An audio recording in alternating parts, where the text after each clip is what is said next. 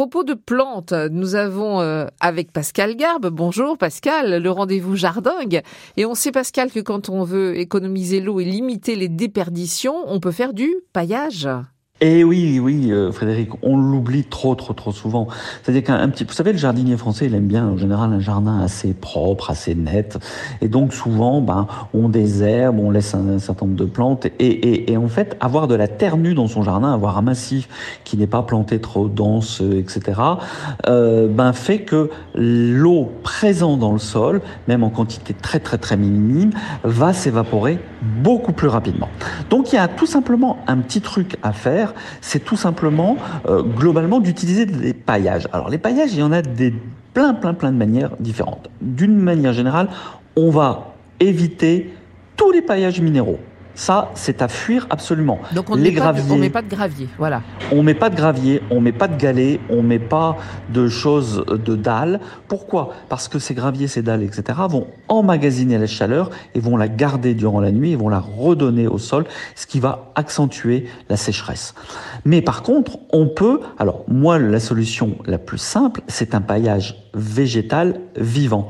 C'est-à-dire qu'on va planter, en général, moi je plante très très très dense dans mon jardin, de manière à ce qu'on ne voit plus la terre. Ça a deux intérêts.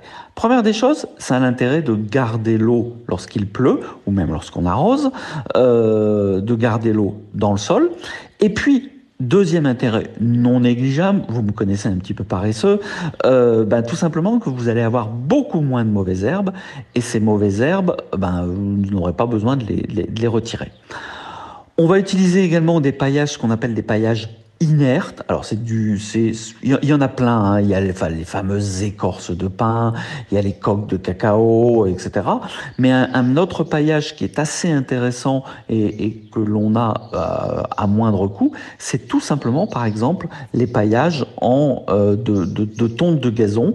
Euh, quand vous tondez le gazon, vous mettez à peu près 5 à, à 8 cm d'épaisseur. Il faut quand même qu'il y ait une relativement bonne épaisseur sur votre sol et ça va permettre de garder une certaine humidité au niveau du sol. Alors je ne vais pas vous dire que c'est la solution miracle, surtout par ces températures, mais ce sont des petits trucs qui vont vous permettre de rendre vos plantes euh, un tout petit peu plus résistantes et au moins elles auront une meilleure allure. Et quand on arrose la plante, est-ce qu'on arrose le paillage? Ben, si vous arrosez, il faut arroser au pied de la plante, donc généralement on n'arrose pas le paillage. Et lorsqu'il pleut, euh, bon, vous me direz, on sait plus ce que c'est que la pluie chez nous euh, dans le Grand Est. Euh, lorsqu'on, lorsqu'il pleut, ben euh, tout simplement c'est le paillage effectivement qui va être mouillé, mais l'eau va rentrer pro, progressivement au niveau du sol. Et encore une question, est-ce qu'on fait une erreur quand on met le, notre tonte de gazon au pied des, des plantes? Non, non, non, non, non, ça peut. Alors, certaines plantes n'aiment pas, hein, euh, mais ça, vous allez très très vite vous en rendre compte.